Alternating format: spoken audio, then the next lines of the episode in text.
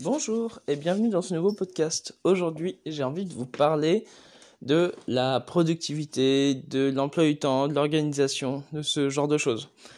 Et pourquoi j'ai envie de vous dire ça C'est que euh, depuis des années, moi, on, me considère souvent comme quelqu'un de très productif, même si je ne pense pas, je pense que j'ai encore beaucoup de progrès à faire de ce côté-là.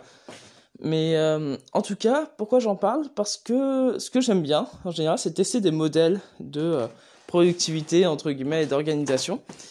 Et en général, euh, à un modèle à l'autre, il y en a qui marchent pas du tout, il y en a qui marchent super bien, et il y en a qui marchent, ouais, moyennement bien, quoi. Et là, j'en ai testé au moins déjà, enfin, en tout, vraiment, depuis un an, j'en ai dû tester environ 6 ou 7 modèles faciles.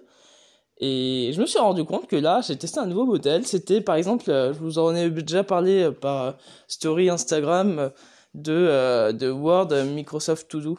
pas Word, pardon, Microsoft To Do. c'est en gros un, un, logiciel qui te permet de faire des to-do list, mais des étapes, des sous-étapes. Tu peux créer plein de listes différentes, etc.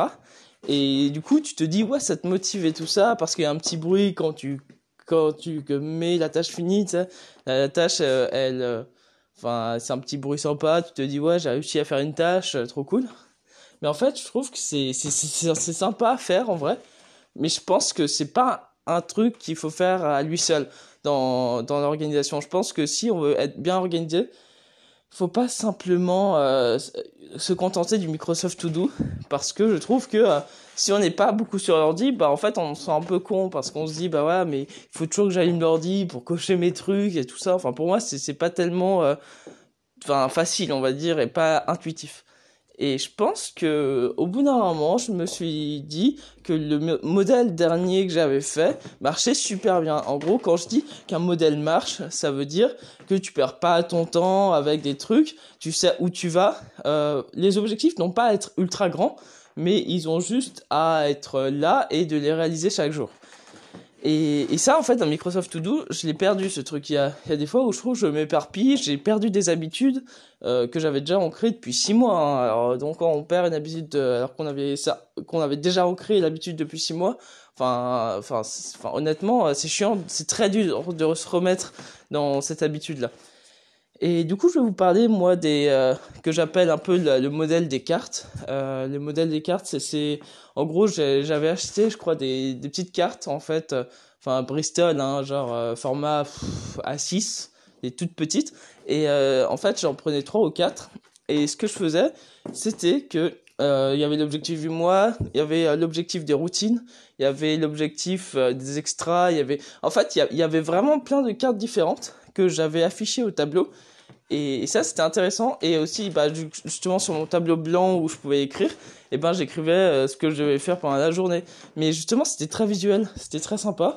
Et en fait, eh ben, quand, quand je réussissais une tâche, euh, sur si je, je m'approchais de l'objectif du mois, je sais pas, genre, je je dis n'importe quoi, mais si je dois faire 20 dessins en, je sais pas, en un mois, et eh ben, quand je faisais un dessin, bah, je mets, euh, je, je fais un petit trait, et je l'entoure, et je me dis que, au bout d'un moment, et eh ben ça, ça, ça s'empile en fait. Et du coup c'est très fun et c'est très visuel. Et j'ai compris aussi un truc dans l'objectif des cartes c'est qu'en général au lieu de vouloir faire 30 dessins en 30 jours le mieux c'est de faire toujours du 2 tiers. Euh, 2 tiers 1 tiers. En gros 2 tiers où tu te dis bah voilà 20 euh, dessins au lieu de 30 parce que au moins tu as une marge de manœuvre si par exemple il y a des jours où tu peux pas. Et je trouve ça toujours intéressant de faire ça de, de jamais euh, faire du 30 sur 30 parce que on n'est pas des machines en fait, même si on pense qu'il y en a qui pourraient l'être, mais mais on n'est pas des machines et on a besoin de se reposer, on a besoin de faire aussi autre chose.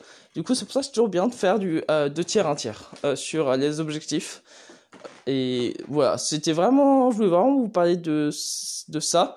Si si ça vous tente, et eh ben dans tous les cas, j'ai toujours un, un, PDF un PDF euh, que que vous pouvez télécharger, pardon sur mon site Gumroad euh, c'est le pack progression, ça s'appelle.